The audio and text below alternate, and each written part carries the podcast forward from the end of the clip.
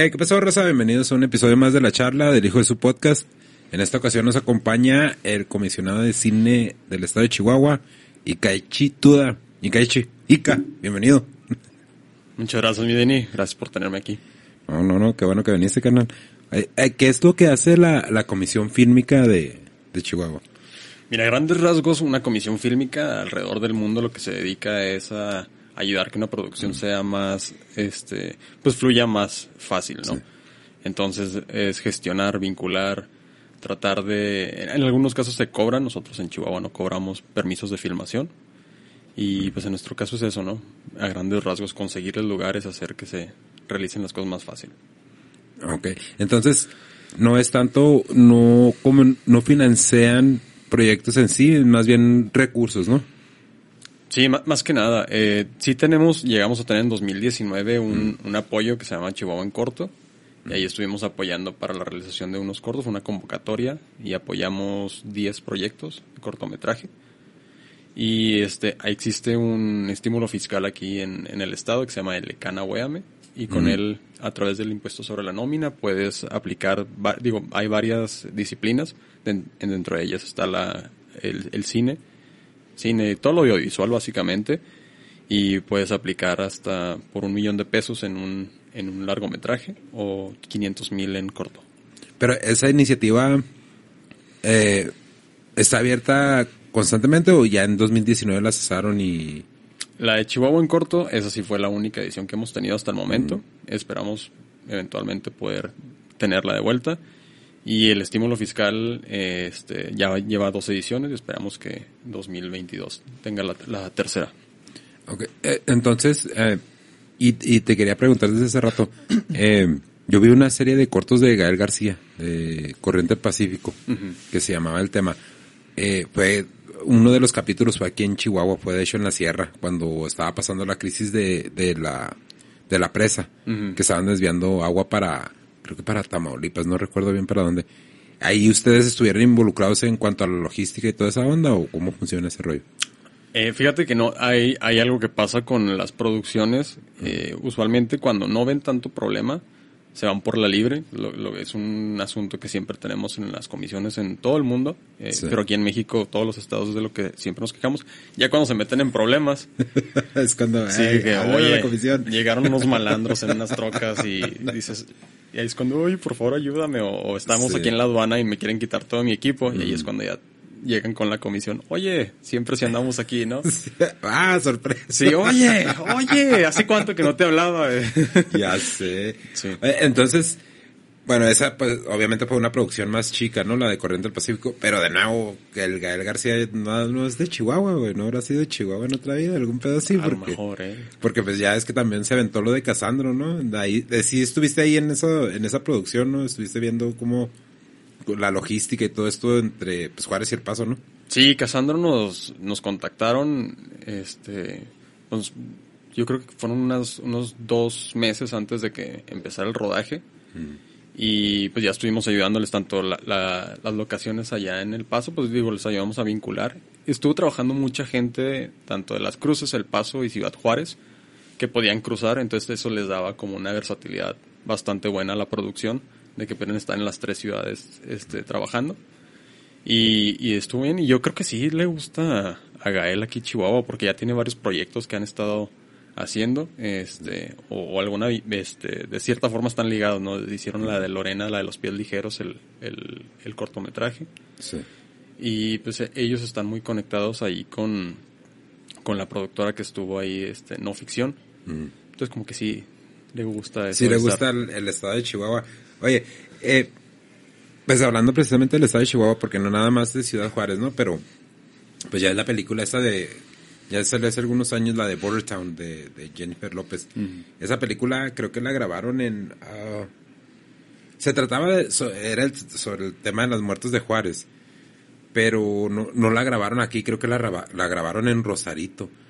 Eh, tú, ¿Tú por qué crees que esas producciones, porque ya hay varias películas que mencionan a Juárez o tienen temáticas sobre Juárez y lamentablemente pues hasta el tiempo, la mayoría del tiempo es el narco, ¿no? El narco.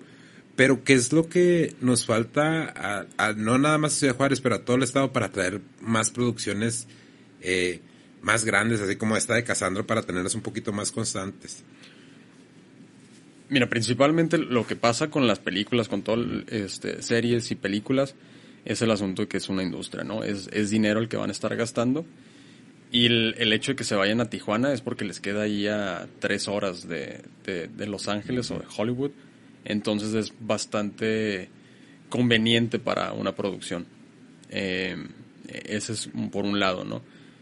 Usualmente no usan tanto las locaciones. Cuando van a los lugares como tal, es porque tienen la locación así como no la podemos cambiar. Entonces, una producción sí está haciendo mucho el uso de la conveniencia logística para ellos.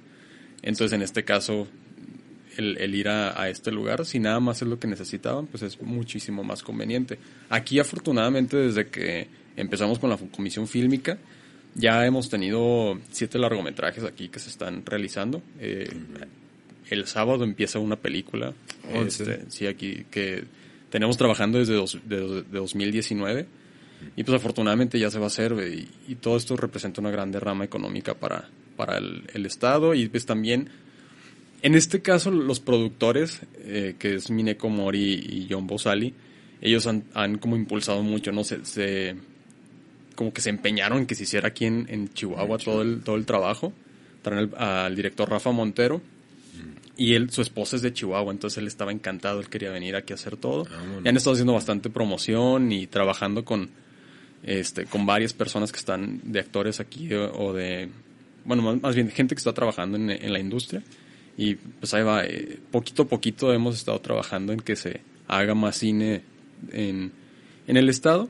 Y otra de las cosas es que, como con la convocatoria de Chihuahua en corto, 2019, pues es el impulsar al que los cineastas digan, oye, pues me quiero aventar un corto, pero no tengo dinero. Y aquí pues, fue, un, apoyo, digo, me, tocó gente que para los de ficción se, otorgaron 50 mil pesos. Y dijeron, en mi vida había trabajado con tanto dinero de presupuesto para un cortometraje, que no es mucho, pero pues para aquí es bastante significativo, ¿no? Entonces poco a poquito vas abriéndote ese paso, te pruebas y luego ya vas viendo si, si te late hacer cine y especialmente cuando vienen producciones grandes, pues ya estás un poquito fogueado, ¿no? Eh, eh, tuvimos aquí a, Víctor Amparán, que es un, director local, y estaba platicando él sobre un corto que se llama Los Finos. Está diciendo que de presupuesto tuvo mil dólares, cabrón. Eh, y una de las cosas que me llama mucho la atención de él es que si yo no estudié, yo no estudié cine, yo estudié diseño gráfico. Eh, esto que acabas de mencionar tú y, poniéndolo junto con lo que con lo que platicamos con Víctor Amparán, ¿hay alguna manera de que la, la, comisión o, a través del Estado se puedan financiar, aparte de las becas de un millón de un millón de pesos, que se pueda financiar este proyectos cortos o talleres para directores, para aspirantes a directores o estudiantes de cine? Mm, mira, no, no como tanto que tengamos una bolsa, así por decir, para, para financiar. Si hay algunos este, fondos que de, pronto se abren y, y ahora sí es algo que hacen, ya están como muy entrenados los, los cineastas en todos, en todos lados, en todo el mundo, y están siempre vigilando cuando se están abriendo ventanas para, para, pues para estas bolsas, para festivales. Eh, talleres de, trabajo de, de guiones y, y, todo este tipo de cosas. Como en el IMCINE hay una convocatoria anual para, para cortometraje regional y es muy, muy competida. muchos, muchos agüitan porque no quedan, pero, pero el asunto es el estar tratando, ¿no? Eh, he, estado viendo gente que lleva años y años trabajando y eventualmente quedan y pues ya es como la, la gratificación, ¿no? Y se quedan emocionados. Y pues ahí sí más que nada es lo que, lo que yo les recomiendo, que estén revisando festivales, convocatorias, en IMCINE abre bastantes y tienen un apartado ahí en, en IMCINE en el que puedes ver cuáles convocatorias están abiertas. BBVA, este, la Fundación BBVA tiene también otros. Hay por todos lados. Sundance tiene, mm. tiene estos, estas convocatorias que abren. Y pues es mucho de buscarle, el, vincular, ver con quién puedes estar trabajando también, este, juntarte con otros países que estés viendo que, que están trabajando internacionalmente para pues, tener acceso a sus fondos y luego tú accedes a los fondos de este país hay muchas formas que, se trabaja. Oye, pero eh, en, ese caso, eh, pasa algo bien curioso. Eh, ¿cuál, es, ¿Cuál es la carrera de la amistad, Pancho, donde vienen los kenianos?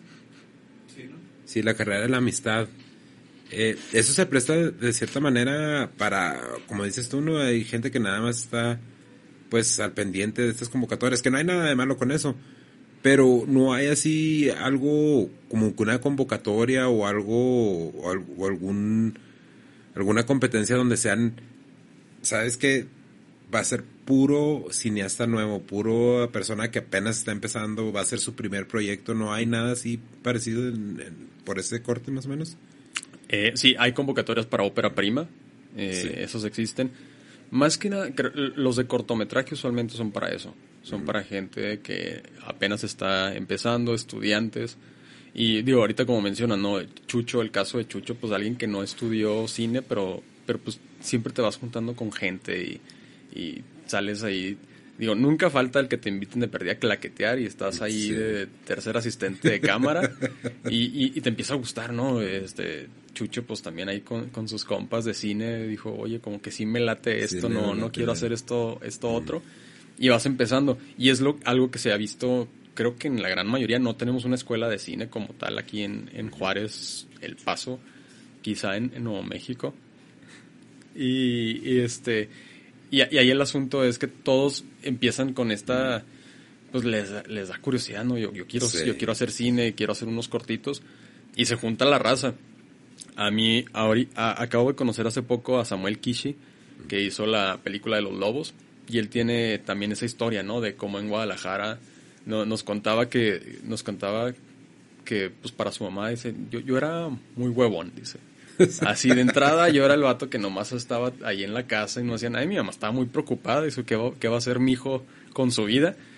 Y, y, nos contó Samuel que, pues él empezó a hacer bodas. Dice, me, me, gustaba la onda de las cámaras y me empecé a ir a grabar bodas. Ya mi mamá se despreocupó, dijo, ya perdí, está haciendo dinero, ya, creo que va a, va a sobrevivir de, de, perdida, ¿no? Y dice, pues ya me empezó a gustar eso y, y empecé a contarme con mis compas y entre todos, este, pues hicimos cortitos y todo este asunto. y, dice, no, no quedaba, ¿no? O sea, yo, yo apliqué a festivales y no, no jalaba. Y lo que hizo es que se, este, se, empieza a estudiar todos los cortos, ¿no? Y empieza a estudiar estructura por su cuenta, ¿no? A ver, ¿por qué ganó este en Sundance? ¿Por qué en Cannes este quedó? Y todo eso. Y cuando dice él, yo ya lo estudié bastante, pues se, se avienta su corto eh, Maripepa, se lo avienta con sus compas y de repente empieza a quedar en Guadalajara, en Morelia, en los festivales pues, grandes de aquí de México. Y alguien le mete la idea, le dice, oye, ¿y por qué no te avientas un largometraje? Haz la historia, pero ya en, ya este, como película. Mm. Y dice él, pues si no me pude, apenas si me aventé un cortometraje, ¿cómo voy a hacer un largometraje? y se junta con sus compas y les dice, oigan, pues ya no podemos ir a la escuela de cine. Mm. Este, ¿Qué les parece que entre nosotros lo que no pagamos de escuela de cine lo ponemos para hacer una película? Y entre todos juntaron 200 mil pesos.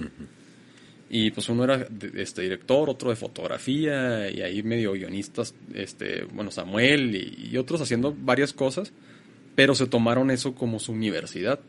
Ellos quedaron en no pagarse este sueldos y le pagaron a al, al crew. Y, y pues ya Maripepa fue lo que, lo que, lo que funcionó que después dice él, gracias a Maripepa, un día me llega un mensaje por Facebook, así de una productora, y me dice, oye, acabo de ver en Cineteca Nacional, este, Maripepa, estoy encantada, este, me gustaría conocerte, ¿no? Y él dice, te veo, te veo acá en el estudio. Y dice, bueno, es que yo está en Guadalajara y ella está en Ciudad de México. Y, dice, yo acabo de hacer esta, película y entonces estaba sin ningún varo, no sé, ya no tenía nada. Y se me estuve buscando, agarré un vuelo más barato que me encontré que me dejaba en la madrugada y me estuve esperando en el parque hasta que abría el estudio. Ya platicamos y para no hacer el cuento tan largo, ella le quería ofrecer hacer una película. Le dijo, me gusta tu estilo, quiero ofrecerte esta película. Él lo rechaza, dice, no, creo que yo no estoy para esa película. Pero, dice, yo había escrito ya este guion. Y es cuando les presenta el guion de los lobos. Y ella, mira qué canijito, ¿no? Este, así como que... así que ya, te... ya, traías Black con maña. Búscate el, el, el, el, la, el póster de los lobos. Donde estabas diciendo de que ya llegó preparado, ¿no? Sí, llegó preparado. Y luego, para acabarla, este... Le dice, va, este, déjame checarlo. se avienta la productora el guion y le dice, estoy dentro, me lo aviento. Y ella le dice, vamos a empezar a buscar quiénes son las personas apropiadas para aventarnos esta película. Y él se avienta su segundo trancazo que le dice, sabes que yo nada más trabajo con mis compas. Yo nada más estoy con mis amigos. Y, y, es, y es lo chido, ¿no? Que, que, aquí se ve el ejemplo de, de, mucho de lo que pasa aquí en, este, en nuestra región. Gente que aprendió a hacer cine como pudo, como fue viendo, con, viendo películas y aventándose uno que otro tutorial y todo eso. Y Samuel Kichi, pues es un ejemplo de, de, triunfo, ¿no? Sí, es esa, ¿no? La de los es lobos. Los lobos. sí. Que en la película, eh, es una película muy bonita, a mí me, me, gusta mucho, este... Él, dice, yo, yo estaba buscando cómo hacer una historia y dice, pues me empecé a escarbar ¿no? en mi memoria qué me ha pasado a mí. Y se me acuerdo mucho cuando mi mamá estábamos en, viviendo en México, o, o en Jalisco, y un día nos agarra a mi hermano y a mí, agarra maletas y nos cruzamos la frontera y terminamos viviendo en California, en un barrio, pues, no de los mejores en, en California. Y mi mamá se iba a trabajar y nos dejaba encerrados ahí en el departamento, a mí y a mi hermano. Lo único que había era esta grabadora en la que nos dejaba las reglas de la casa, algunas canciones y nos decía, y graben cosas por si se empieza, me, me empiezan a extrañar pues empiece, pongan la, pongan, la grabación y se acuerdan de mí, ¿no? Y, y, se acuerdan de las reglas de que no salir de la casa, este, no prender la estufa, cosas así, ¿no?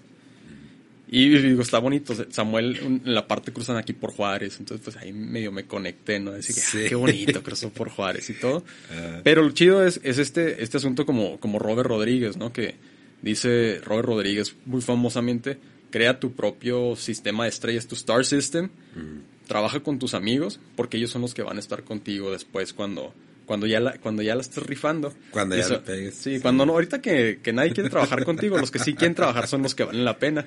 Y eventualmente, ¿no? Y Samuel Kishi este, se aplicó eso también. Sí, es, eso es bien importante. Te digo, platicábamos con, con el Chucho y, y pues nos estaba platicando eso, ¿no? Que una vez le contrataron un escritor para que le escribiera un guion y se extendió de más y así como que dijo, no, ya mejor nada más jalo con mi gente.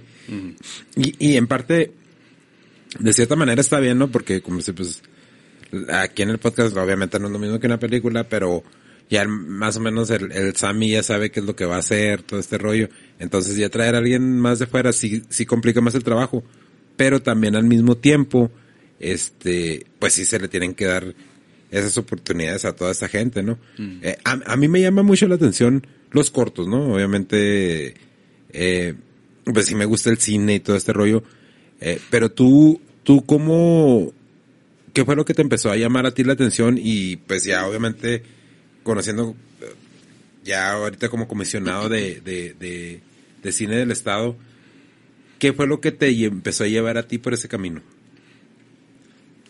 Mira, yo tuve como una entrada muy, muy, este, tardía al asunto del cine. Yo veía películas desde niño, ¿no? Entonces, yo era fan de Gremlins, de Ghostbusters. Sí. Me aventaba como todas estas películas ochenteras mm. que veía todavía, este, Tremors y todas esas y me daba miedo, ¿no? Ah, no manches. Sí, este, pero yo las veía, pero en mi mente, este, que es algo que hablamos mucho con Pancho, en mi mente nunca había la idea de esto, lo que era una producción. Para mí no, el director y todas estas figuras de, de gente que está trabajando para hacer una película era algo bien raro. Este, yo en el, ¿qué fue en el 92, 95, cuando sale Jurassic Park, me acuerdo mucho porque me lleva mi mamá al cine. Sí. Y nos tocó la pantalla aquí, así encima, todo el mundo quería ver esa película. Sí, sí, y yo estaba encantado, estaba viendo dinosaurios en, en la vida real. Para mí no era como, este, mm. crearon dinosaurios y, y, se veía increíble y todo, y todo mm. este asunto, ¿no? El, recuerdo mucho cómo temblaba el vaso con agua, ¿no? Y todas estas escenas súper épicas. Y mi mamá es, mi mamá es este, química microbióloga. De regreso al, a la casa, mm yo iba haciéndole todas las preguntas de por qué era posible hacer este dinosaurios, re, eh, revivir dinosaurios. Yo, Oye, si sacas un mosquito y le sacas la sangre y la juntas con el sapo y no sé qué tanto. Entonces, pues digo, ya de entrada ahí, no, de, de siempre, siempre crecí viendo a Spielberg. O sea, le, muchos le tiran a Spielberg, pero para mí sigue siendo ah, uno, uno, de los mejores uno de directores. Los mejores directores sí, sí, sí, no es que el mejor, ¿no? Será muy comercial y todo, pero tienes este, Indiana Jones, tienes Jaws, tienes encuentros cercanos del tercer, del tercer tipo, y ti, todos estos, y luego pues, tiras con Jurassic Park. Y, pues yo dije, uy, eso está súper padre. Y la idea, creo que ahí empezó a nacer en el asunto. Yo, yo era como un niño muy curioso de que yo quería ser arqueólogo y quería ser antropólogo y, y me latía este, todo el rollo de los científicos y la magia. Y, y creo que el cine tenía como esa conjugación necesaria de todos, todo se puede hacer posible. En la prepa conocí a un amigo que él decía que quería ser cineasta. Y yo, ¿cómo que cineasta? ¿Qué, es eso? ¿Por qué? O sea, hay gente que se dedica a hacer esto. Y suena, a lo mejor suena como muy tonto, pero para mí sí fue, hay una posibilidad de, de tú ser alguien que crea cine. y, creo que ahí fue cuando surgió. No, no es tan tonto, güey. Fíjate que no es tan tonto. Y te voy a decir por qué, cabrón. Porque todo el tiempo ha existido esta pregunta de quién es tu director favorito, ¿no? Y honestamente, a, mí es como que pues, yo veo las pinches películas y a mí me vale madre el director, pues sé que Spielberg es un buen director, George Lucas, pues yo diría, como fan de Star Wars, diría que George Lucas sería mi, mi director favorito, pero yo no conozco ningún otro trabajo de George Lucas más que Star Wars, entonces no puedo decir es mi director favorito. Y una vez venía, precisamente venía, rumbo al estudio y estaba platicando con mi esposa. Veníamos para acá y luego le digo, oye, de esas veces que te, te vas en la pendeja, ¿no? Que te, que te vas acá pensando en, en la inmortalidad del cangrejo. Y me acuerdo muy bien, veníamos para acá y le digo, oye, ¿sabes quién es mi director favorito? Y hasta ella se sacó de onda, ¿no? Porque pues, nunca me había puesto así tan técnico de, quién es mi director favorito, era ese pedo. Y luego dice, no, pues no. Digo, creo que ya sé quién es mi director favorito. Pero yo te estoy hablando de hace como cuatro o cinco meses apenas, cabrón. Pues te digo, nunca le había, nunca le había dado la... Total que mi director favorito es Quentin Tarantino, Es, ese es mi director favorito porque tengo todas sus películas y no me canso de verlas. Mm sin, sin temor a equivocarme, yo creo la de, la de Pop Fiction, la de Tiempos Violentos, la he visto como 100 veces. Si no es que más, Es una película que me gusta mucho. Pero por eso te digo, no es, no es así, pues te diste cuenta de Chao, yo digo, pues, si me dices, ¿quién es tu productor favorito? Pues no, no te puedo decir quién es mi productor favorito y apenas te digo, ah, fue así de esas cosas de la nada, de, ¿quién es tu director favorito? me quedé pensando no venía ni pensando en películas ni nada. Y se me vino a la mente y dije, oye, ¿sabes quién es mi director favorito? Entonces, pero te digo, no es tan ni lógico, mucha pinche gente, nada más nos sentamos a ver las películas y ya, lo que sea, ¿no? Eh, porque, como dices tú, tiene la oportunidad de crear ese mundo, ¿no? Sí, no, totalmente. Digo, y luego ves este Quentin Tarantino, tengo, yo creo que conozco a más de, de cinco personas que empezaron a querer hacer cine por Quentin Tarantino.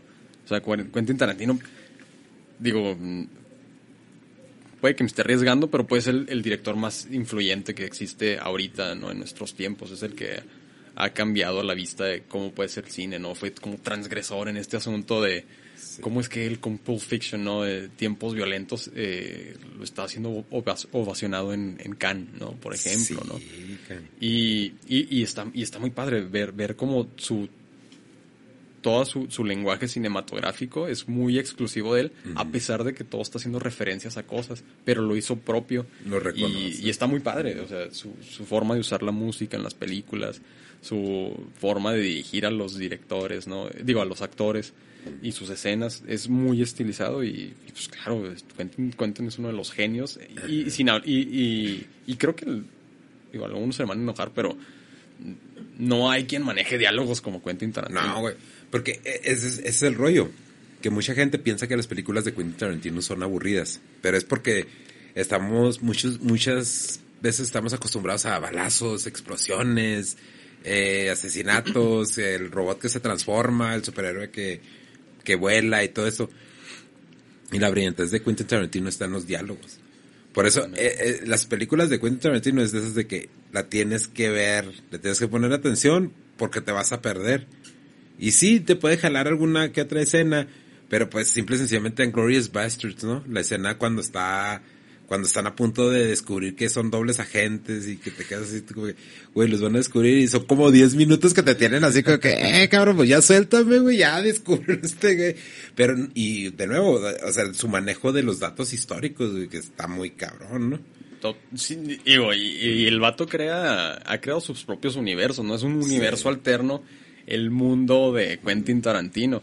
Y, y está súper padre yo cuando, cuando vi Glorious Bastards, la, nada más el primer, el primer capítulo con el coronel este, Landa, sí. tienes con eso, yo estaba así que ya con eso para mí se acabó la película, ¿no? Es increíble, ¿no? Eh, todo el, el, este, el manejo del diálogo, la intimidación que hace con el francés que está escondiendo ahí los judíos, dices tú, es increíble. Y, y, y justamente Christoph Waltz eh, dice Quentin Tarantino tiene una capacidad para escribir diálogos que dicen, no, no necesitas este, ponerte tú a, meterle más al diálogo. No, este, no, no hay necesidad de improvisar. Usualmente tienes como el, yo quiero improvisar, quiero que puedo hacer mejor el diálogo. Dice, Quentin Tarantino tiene una cadencia, tiene esta forma de un ritmo en sus diálogos que le quitas una palabra y ya pierde sentido, ¿no? Y, a ti te hace, te, te, te empodera como actor y vas creando el personaje a través de ese, ese diálogo que no cualquiera puede tener la oportunidad de, decir yo escribí ese guion y, funciona, ¿no? Puedes ver una escena tan icónica y ridícula como es el, viaje eh, en el carro que van platicando del viaje de... De Bachi... Ah, se me va el nombre de, de John Travolta en la película. Vincent Vega. Vincent Vega, ándale, Vincent Vega. Sí, este, cuando van y que le está platicando todo su viaje por, por Francia. Sí. Y, están platicando hamburguesas, ¿no? Sí. Y lo interesante ahí es que muchas veces tú, digo, como primeros guionistas se avientan el, quiero describir el personaje y como toda su profundidad, de cómo es y todo esto. Y Quentin Tarantino tuvo la brillantez de tener una plática súper común de dos amigos que van en camino a recoger un maletín, pues son, son dos, son dos sicarios básicamente. Sí. Y son dos criminales, pero están hablando de algo bien tranquilo, bien you know what a quarter pounder which is no, they call a quarter pounder is in y la importancia que tiene el diálogo, ¿no? Cuando dice, eh, ¿cómo le dicen a la, a la quarter pounder en Francia? Royal with cheese, royal with cheese. Y en, de momento no le tomas importancia Llega la escena cuando están con los chavos, ya la, para la gente que no la ha visto, pues se la estamos espoleando, ¿no? Pero bueno, eh, llegan con los chavos y ves la importancia del, del Royal with cheese. O sea, hey, you're a smart motherfucker. Y, y ahí los, los dos personajes, ya tú, ya, ya tú como audiencia, ya los conoces. Dices, ah, así es Vincent Vega, ¿no? Ya, ya sé cómo, cómo son ellos dos como, como dúo, toda esta plática sobre un masaje de pies y la importancia de un masaje de pies. Pero todo ese caminar, todo ese trayecto, te, te, describió más a los personajes y te hace estar con ellos y, estar a favor de ellos y demás, a pesar de que son unos malandros. Pero, pero no, no, no tuvo que ponerle un significado, una escena aparte en la que dice, ¿te has fijado cómo es Vincent Vega? Es una persona este, muy extraña o algo así. Ellos con su diálogo tú ya tienes una idea y te interesa conocer un poquito más de ellos. Porque en la forma como platican, pues toman todas las dimensiones que tienen, o sea, no son personajes así planos, son multidimensionales. y lo ves, como dices lo de Waltz, ¿no? Pero también está Bruce Willis. Bruce Willis audicionó para el papel de Vincent Vega y se quedó como Patch al último que te quedas así tú como que, qué rollo, pues, de nuevo, el, trabajo que hace el, el, Quentin Tarantino, pues sí se ve, se ve reflejado en los actores porque lo hacen ver tan sin esfuerzo y se ve también pues en el en Perro sin Reserva, ¿no? Y, que, y una de las cosas que, que volviendo de nuevo a, a, lo que estábamos platicando en el, en el podcast pasado, en la charla pasada con el, con el Víctor Amparán, tienes tu equipo, y, y el Quentin Tarantino tiene su equipo de, de actores, ¿no? Tiene su, casi por lo regular actúa, bueno, trabaja con los mismos actores porque ya sabe cómo van a trabajar, ¿no? Sí, y, y, y la cosa de Quentin Tarantino es que aparte que tiene sus actores, tiene este asunto de que le gusta, está tan obsesionado, tiene una pasión tan desmesurada por el cine, que él dijo, yo quiero usar a John Travolta, que era, una, era un actor que ya estaba echado a menos, ¿no? Es un actor que pues ya había pasado sus años de gloria. Y el vato dijo, yo quiero trabajar con John Travolta y, le ofrece. John Travolta dijo, pues arre, ¿no? Y me la aviento. y logró hacer lo que hizo, ¿no? Este, David Carradine también, y se avienta un montón de gente como esto. El mismo Christoph Waltz, que nadie lo hacía en el mundo, era, un, era un actor de telenovelas o de series en alemán. Y todo el mundo, todo mundo dijo dónde estaba escondido Christoph Waltz todo este tiempo. Y es porque es un nerdo del cine, de las series de televisión y se la pasa, no sé qué hace todo el tiempo a estar como conectado a Netflix y a canales súper obscuros de, de, Hong Kong y de Canadá y de todos lados. Y el vato dice, oye, ese, ese actor me gusta, nadie lo conoce, yo lo quiero conmigo. Mm. Y, es increíble, ¿no? Tiene una, tiene un bagaje, es un nerdo, es un nerdo del cine. Eh, es un cin, un cinéfolo ah, extremo, el, el, el, Quentin Tarantino. Y yo creo que aquí en, en, en Juárez, se presta mucho para tener directores así por las escenas que a veces pueden parecer tan burdas, ¿no? Pero que si encuentras las personas que puedan dar ese diálogo, esa vives, no digo que va a salir el próximo Quentin Tarantino de aquí, pero ah, lo hemos platicado ya en varios podcasts con varios invitados, la mayoría hablamos de lo que sabemos, ¿no? Entonces, imagínate esa escena de con, pues obviamente sin glorificarlo, ¿no? Porque no, no quiero glorificar, pero con sicarios, güey. Hablando de que, no, güey, pues, ¿sabes cómo? Eh, y, y si es posible, ¿sabes cómo? La, bronca es como, como, como se dice todo el tiempo, ¿no? Te tienes que lanzar, tienes que hacerlo, tienes que ver la manera de completarlo. Eh, tú en la comisión te has encontrado con muchos, muchos creadores nuevos, muchos directores o aspirantes a directores nuevos que, que les nada más necesitan ese fondeo, vaya, ese empujón para poder de dar vida a sus obras. Sí, definitivamente creo que hay mucho talento aquí este, en, en, la frontera. Me pasa mucho cuando vienen productores que no habían estado en la frontera o han pasado por aquí, pero ya pasan un, un rato o vamos de scouting y, empiezan a surgirles ideas, ¿no? Empiezan a ver el muro, el muro fronterizo, para eso es algo súper raro. Es como, eh, dice, pues lo había visto en la tele, ¿no? En las noticias, pero el tenerlo aquí ya de frente se me hace una cosa muy ridícula y surreal. Y, se empiezan a maquinar cosas y, siempre te dicen, no, deben haber historias aquí. Y siento yo que aquí sí se está trabajando en eso, están haciendo, digo, tío, puedes ver las historias de 656 cómics, ¿no? Que son como súper fronterizas y, son historias que fácilmente se pudieran trasladar a, al audiovisual. Bueno, no fácilmente, pero se puede hacer este, un trabajo muy bueno. y creo que sería algo que debería aprovecharse. Nada más que, pues es el asunto, ¿no? El, la industria audiovisual es un poquito complicada y falta ese, el, tratar de aventarse, ¿no? Hay algunos que ya lo están haciendo, ya en, en 2019 pues empezamos a ver gente que ya está en festivales en Guadalajara, este año con los de Chihuahua en corto han estado en presencias en bastantes festivales, entonces creo que hay la oportunidad de crear bastantes cosas aquí y representar pues todo lo que es la cultura del norte y especialmente la cultura fronteriza. Entonces, este creo que pues e, es algo algo que podemos explotar y, nos puede ir bastante chido. Sí, sí, de hecho sí, porque eh, yo recuerdo cuando cuando apenas había conocido Pancho, el Pancho traía un guion de, de un cómic, ah, no, perdón, era de un corto y estaba muy interesante, ¿no? Que era básicamente cómo podían este bueno, las repercusiones de ser detenido por, por la policía y que pues la mordida y ahí te va, ¿no?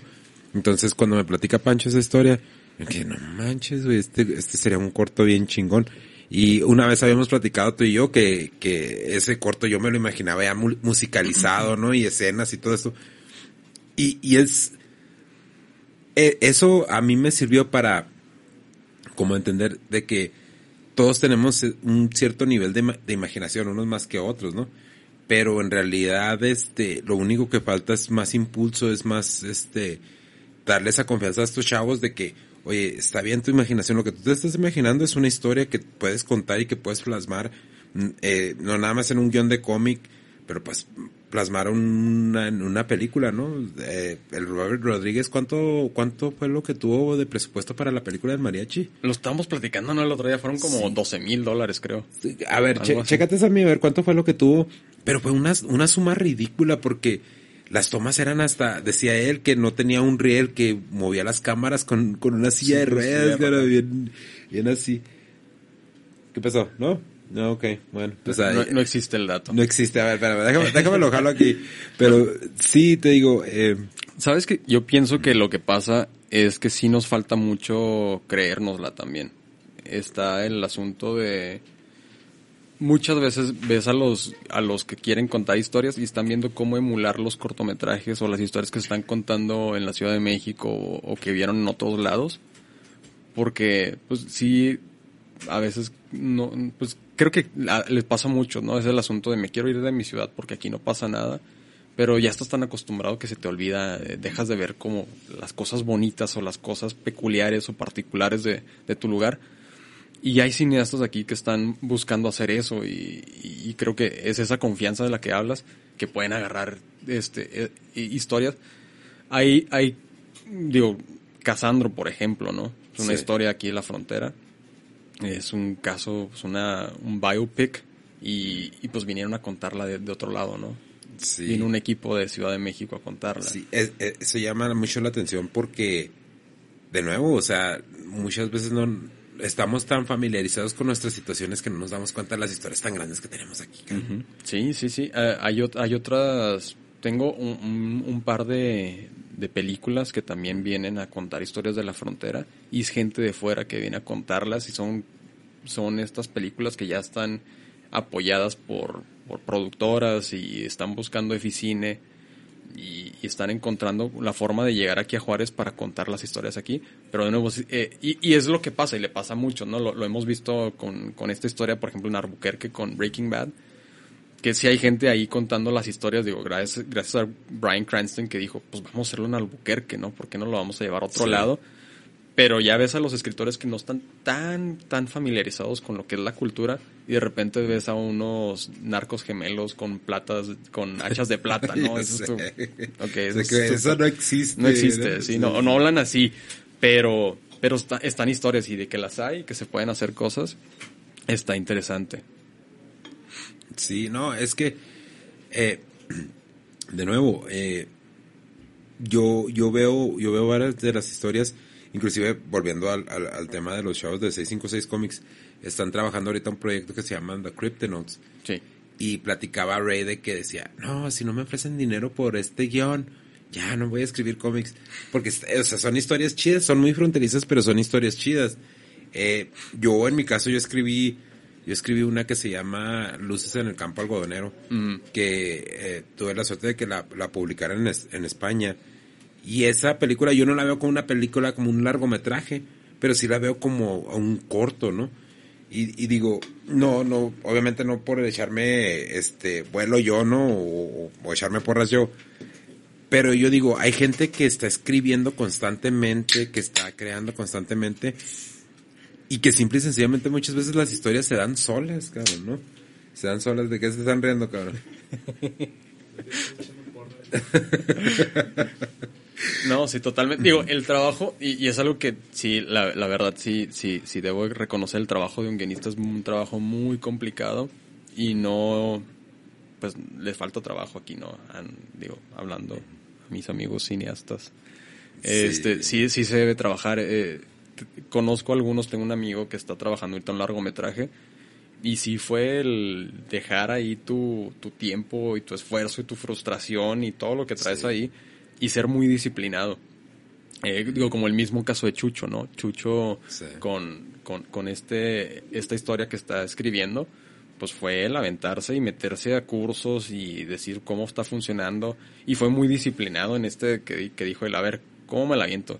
Y, y, y que, que, escribió como momentos que ocurrían y dijo, ¿cómo los voy a contar en esta historia? Y vas adaptando, pero es un trabajo complicado, ¿no? Y, y creo que pues es, la base de una película o de una buena historia. Si no, si no trabajaste en ella, pues por más que tengas al mejor cinematógrafo, el mejor sonidista, si no cuaja la historia, pues ahí se va a quedar. Y va a ser una cosa muy bonita con una terrible historia y que nadie va a querer ver.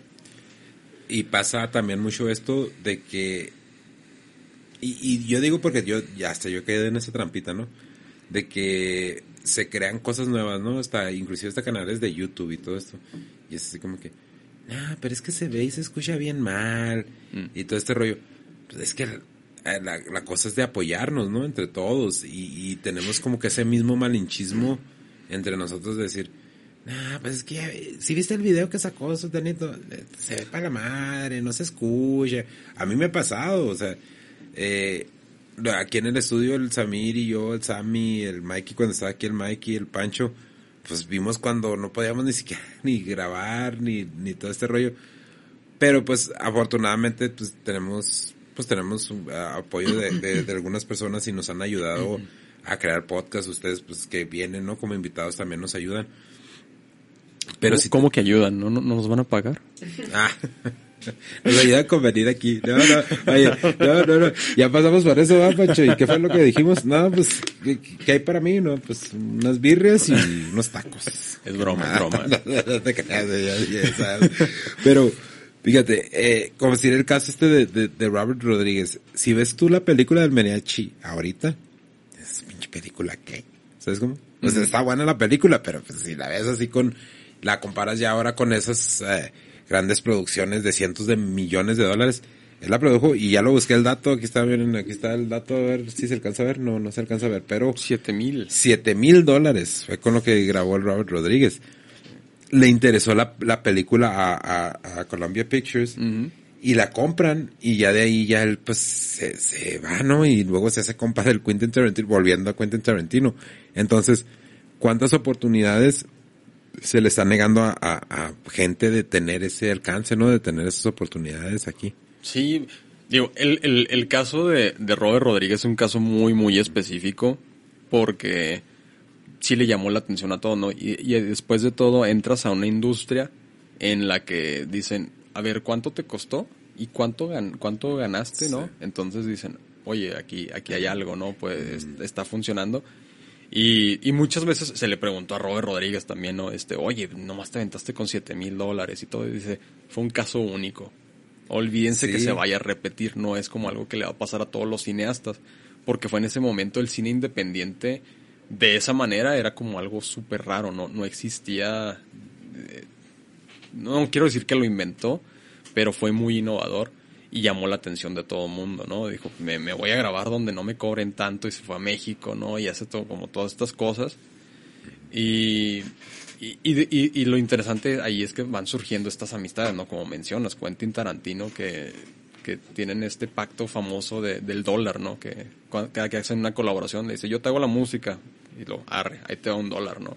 Y se paga un dólar y, y ahí está el Robert Rodríguez con su guitarra haciéndole música a. Quentin Tarantino y viceversa, ¿no? Te ayuda a dirigir segunda unidad o lo que sea. No sé si le dirigió segunda unidad, pero ese es como el de lo que de lo que se ayudan.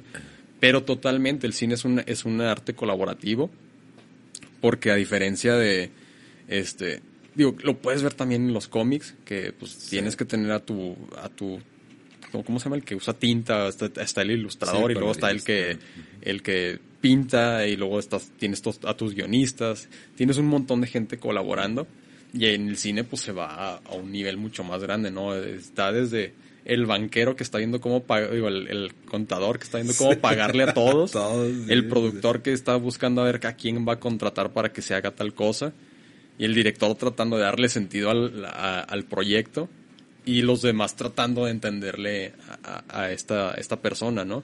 Y se vuelve una cosa en la que una vez que ya entran en balance, puedes lograr cosas muy, muy perronas. Sí, eh, es mucho, es mucho el trabajo y es mucha la gente que se, que se involucra. Y, eh, y te voy a preguntar algo ya saliéndonos un poquito más de, de, de, de lo que estamos hablando de historias locales. Eh, sí, sí supiste lo que pasó con Scarlett Johansson, ¿no? La demanda que, que le hizo a Marvel porque estaba perdiendo dinero. Eh, y, y a qué voy con esta pregunta. Dicen, lo- dis- dicen que la cifra era más o menos como de 50 millones lo que ella estaba perdiendo de, de ganancia. En esos aspectos, ya con esos actores a ese nivel, eh, que son muy pocos también, ¿no? Los que pueden vivir de, de, de actuar. ¿Cómo funciona eso? O sea, ¿ellos también le pagan a, a asistentes y todo este rollo aparte? ¿O ese dinero es dinero que nada más ganan ellos? Varía mucho, ¿no? Este, tú tienes como tu, tu acuerdo que vas a... Hay negociaciones, ¿no? Y, se ha dado muy, famosos en televisión. Por ejemplo, Friends. Una vez que ya te vuelves la, la serie de la que todo el mundo está hablando y, y, empiezan a entrar los representantes y... Mira, si quieres que continúe Chandler siendo Chandler, pues la siguiente temporada vas a subirle otros 10 millones, ¿no? Y empiezan a manejarse ahí. Y acá pues empiezan a también tener peticiones. Muchas veces es, me das una paga de tanto y la, y, la otra es tener participación dentro de la película. Aquí el caso de Scarlett Johansson, no lo he leído completamente, pero lo más probable es que ella haya tenido participación en cuanto a ganancias en taquilla. Mm. Entonces, si no se estrena en cine, ella no tiene ninguna ganancia porque todo se va a la, a la OTT, a Disney Plus. Entonces, eso probablemente no lo tenían este, en, establecido en el contrato. Entonces, todas las vistas o lo que sea que hayan tenido, a ella no le generaban dinero.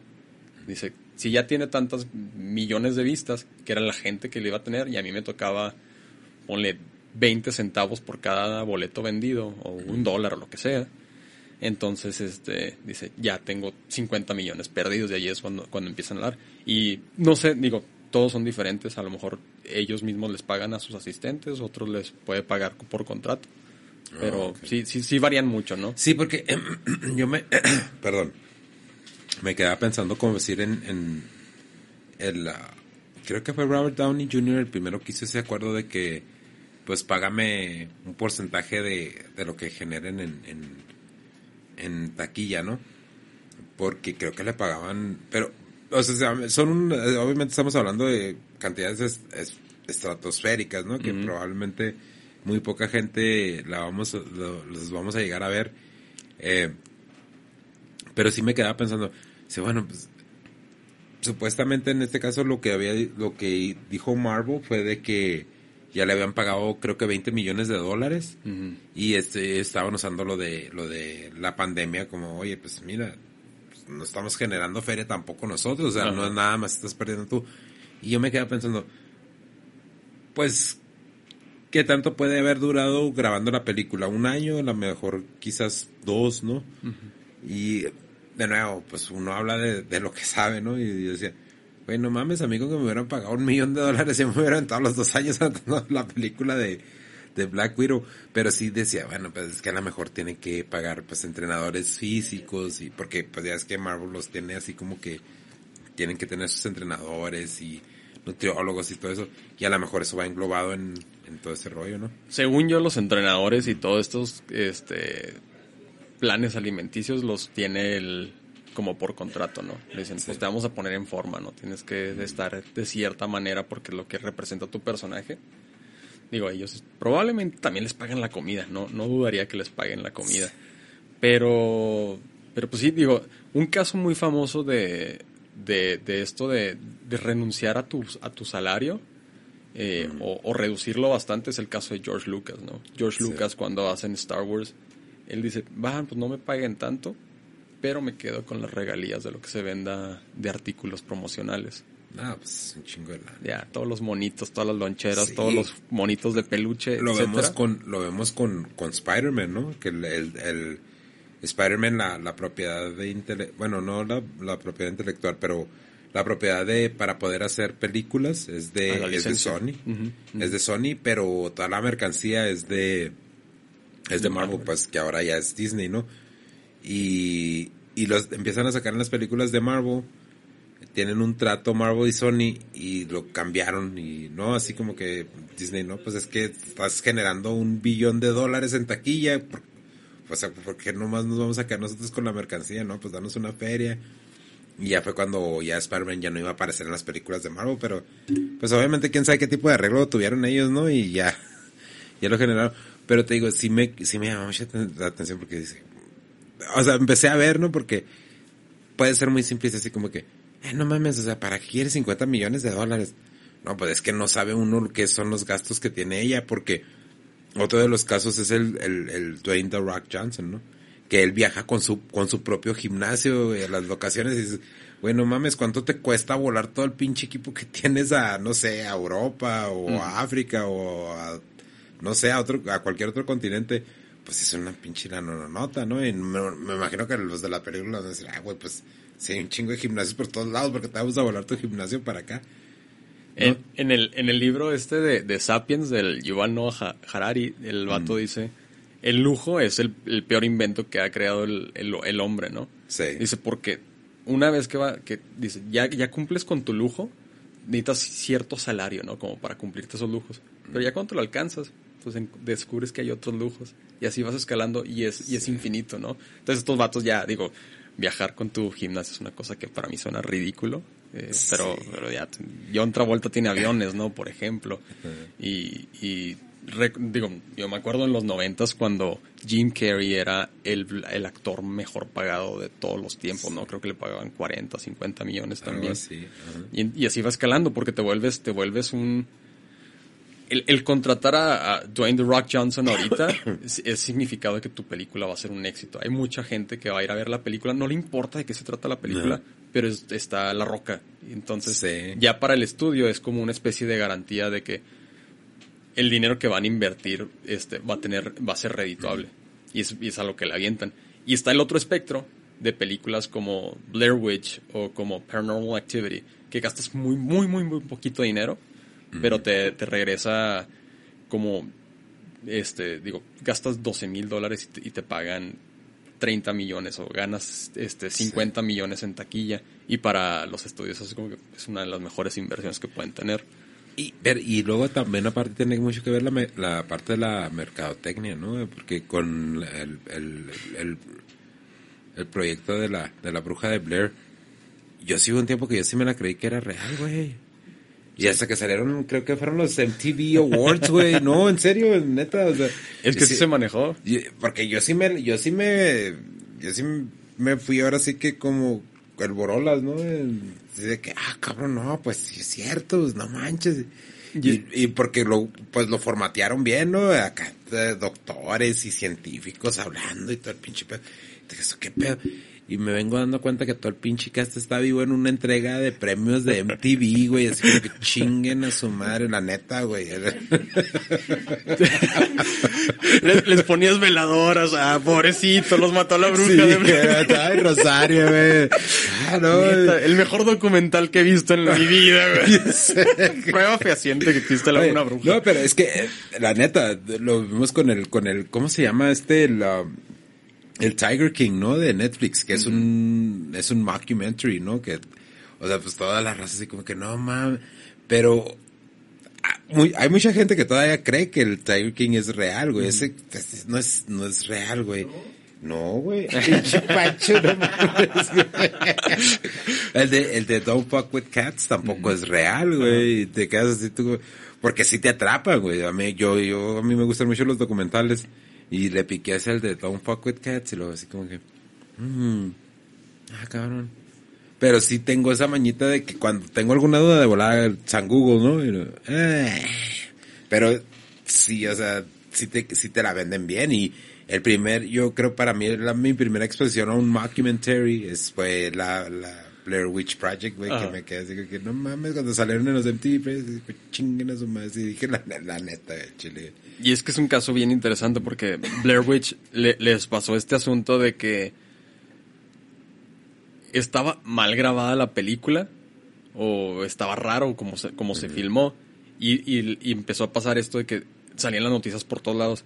La gente se sale de la, de la sala porque no puede aguantar la película. Está, está sí. increíble la película. Es, esta película de terror está volviendo loca a la gente. Y la gente se salía a vomitar porque estaba, les daban náuseas de tanto que se movía la cámara. Sí. Pero dijeron, ah, vamos a aprovecharlo. Y empezaron a aventar eso. Sí, sigan escribiendo de que la gente tiene un efecto en su cuerpo raro. Porque la bruja está ahí, ¿no? Y se desaparecieron sí. estos jóvenes y encontraron este docu este, este, ¿cómo se llama? Este pietaje, ¿no? En, en mm. un bosque. Y pues se fue juntado todos y de ahí aprovecharon también los de marketing, ¿no? Sí. ¿Ves, la, ves las entrevistas, si te pones a ver todas las entrevistas pre-Óscares, también están todos los directores, como González Iñárritu, que le encanta hacer eso, ¿no? De, uh -huh. no, no, nos fuimos a grabar a no sé dónde, y estuvimos en el sur y luego se nos acabó la nieve y nos tuvimos que ir al norte, y viajamos y luego que no le gustaba esto. Yo dije, ¿cómo podemos hacer que todo... Empiezan a hablar de una película súper fantástica, que todo lo que batallaron, batallaron ellos y supieron, este, casi se les muere Leonardo DiCaprio comido por un oso que no existía, cosas por el estilo.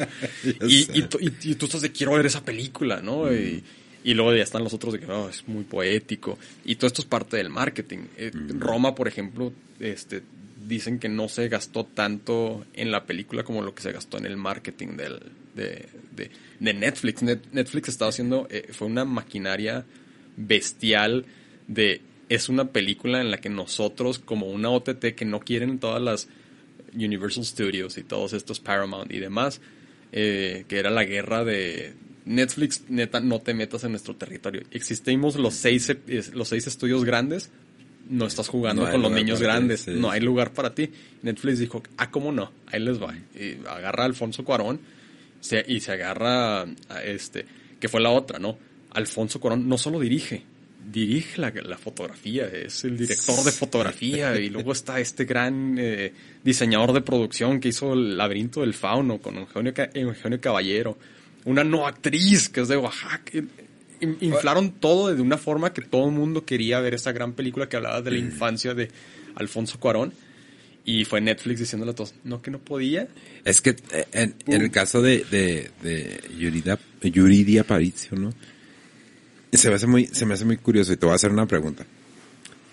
¿Tú crees que en realidad sí era como como que se ameritaba su actuación ser nominada para el Oscar o fue de nuevo otra otra estrategia de mercadotecnia para la academia para tener ese esa diversidad en sus nominaciones. No, este, no, no quiero comentar al respecto. no, te creas. no comment, please. No, yo, yo, pienso que es parte de las dos, ¿no? Eh, el, está usando a alguien, no, no actriz, con, con, mucha gente que está acostumbrada a esto y es, y es hablar de al respecto, ¿no? Cómo diriges a alguien que no, que no es actriz, pero que definitivamente cuando la ves en la película, la entiendes, ¿no? Y, hace un trabajo, o sea, no la ves y dices, está actuando mal, está actuando feo, o sea, le queda el papel, que es lo que, se, lo que también fue otra controversia cuando empezó a ganar, que empezaron muchas actrices a decir, ay, pues sí, está, no está actuando, está siendo ella misma. Pero estar tú enfrente de una cámara siendo tú mismo es complicado. Está cabrón. Eh, se, se lleva mucho todo este rollo de... Ahí yo creo que quedaron en evidencia muchos white sicans, ¿no? Totalmente. Eh, para empezar, el Sergio Goyri, que es un actorazo, güey. Eh, no, la neta, o sea, chivato, ¿qué ha hecho? O sea, novelas, películas de acción, esas películas de que, vaya, no son obras maestras, vamos a ser honestos. Y no, no, vaya, no quiero como que salir a defender a Yuridia, pues yo quién soy para defenderla, pero yo sí de, hasta cierto punto sí, sí me voy más por el lado de que digo, no, como que fue como que para quedar bien, ¿no? Porque tenemos ahorita todos estos temas sociales y sobre todo en películas, ¿no? Lo, vemos con la, con la película de Cenicienta de, de Amazon, ¿no? Que no hay una hada madrina, ya es un hado madrino entonces, yo no digo que, o sea, no está bien ni está mal. Cada quien va a hacer las películas como, como quiere. Pero ahí llega un punto donde la industria se mete tanto en el aspecto de quedar bien que dices tú, ¿qué están haciendo? ¿no? Entonces sí te quedas así como pensando, bueno, pues ves las películas porque también no, no también no, voy a, no vas a ver todo lo que te pongan, pero sí como que siento que la industria del cine está como que tratando de forzar una una agenda cultural mm. a todo el mundo y no todo y ah, por lo menos a mí no no yo no necesito que me forcen a aceptar este todos estos temas yo sé que como como eh, como seres vamos evolucionando y se van abriendo cosas y muchas de estas cosas son buenas pero lo forzan tanto que mucha gente empieza a agarrar otra idea de que nada es que estos güeyes ya se están saliendo de onda no está medio difícil. Sí, yo, yo digo, yo pienso que sí es como una parte de, o sea, como te digo, es eh, hay una gran maquinaria de publicidad detrás de todos de todos ellos. Entonces, pues digo, definitivamente están buscando empujar el nuevo stand publicitario En este caso, digo, Yalitza Aparicio digo, fue una de, de, de esas, de, pues fue un poquito como víctima de eso, pero le ha funcionado bastante bien. Sí. Y, y, y creo que funcionó. Definitivamente los Oscars son un, un- unos premios que están buscando siempre como Agradar. ¿no? agradar, también buscar como unas cuotas, ¿no? De cierta manera. Eh, y digo, pues como, como dijo Bon Joon-ho cuando ganó este, el Oscar, ¿no? Que, que, les dice si, a la gente, ¿no? Si, si nada más este, se pudieran leer un poquito, este, dos, dos pulgadas de, letras, se abrirían el mundo, a un mundo de cine completamente diferente, ¿no? Y, el vato dijo, yo yo, cu- cuando le dicen, estás nominado a los Oscars no solo a Mejor Película Extranjera, sino que también a Mejor Película en general. Digo, ¿cómo te sientes? Y él, y, él dijo, pues yo ya gané los premios internacionales. Los Oscars son un premio local. Ah, cabrón. Sí, esos son americanos nada más. O sea, yo ya gané donde tenía que ganar. Ganar acá, Ya pues ya es está como extra, que chido, ¿no? güey. Pues órale, yo ya gané donde tenía que. Y, y, y es eso, ¿no? Y, y, creo que a, a, a través de eso también la, la Academia Americana ha estado como buscando, ok, ok, ya no nos están yendo tan bien. Vimos el Sí. caso de los Globos de Oro, ¿no? Que se, se hizo un escándalo. Tom, Tom Cruise regresándoles todos los Globos de Oro, de ahí les va, ya. No los quiero. No los quiero, son un festival feo, ¿no? Y Sí. se considera la antesala del- de los Oscars. Sí. Sí, porque ya de los globos de oro ya más o menos puedes predecir quién va a ganar y qué va a ganar, ¿no? Pero, de nuevo, este, Sammy, jala la página de la comisión fílmica, ¿no? ¿No quiere?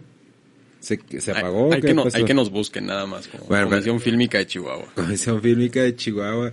Y Cachi Tuda en Instagram y en Facebook. Sí. Ah, para la gente que pueda tener dudas, y Cachi, te pueden mandar mensaje ahí en Instagram o Sí, en Facebook. hay que, nos, hay que nos escriban al- a la página de la Comisión Fílmica, este, o al- nos envían un correo ahí a filmcommissionchihuahua arroba gmail.com y, y pues con mucho gusto les decimos si se puede o no se puede hacer lo que quieren. Bueno, pues muchas gracias, Ikechi, por, por venir, por estar aquí. Ya te la debíamos, canon. Ya tenemos ganas de hacer el podcast contigo. Y pues ese es cuando hay que anunciar unas becas, ¿no? Para la raza. Eh, esperemos, que- esperemos. Sí, Ah, Vamos a decirle a, a Pancho que nos ayude a que- empujar también. ¿no? Sí, sí, sí, sí. Unas becas de guiones. No vamos a estar riendo torcidos y que. Ah. Esperemos que sí. Bueno, pues, Ikachi, muchas gracias por venir, canal. Y ya sabes, aquí estás en tu casa, ¿no? Muchas gracias por invitarme. Gracias, bueno. Raza, nos vemos. Chido.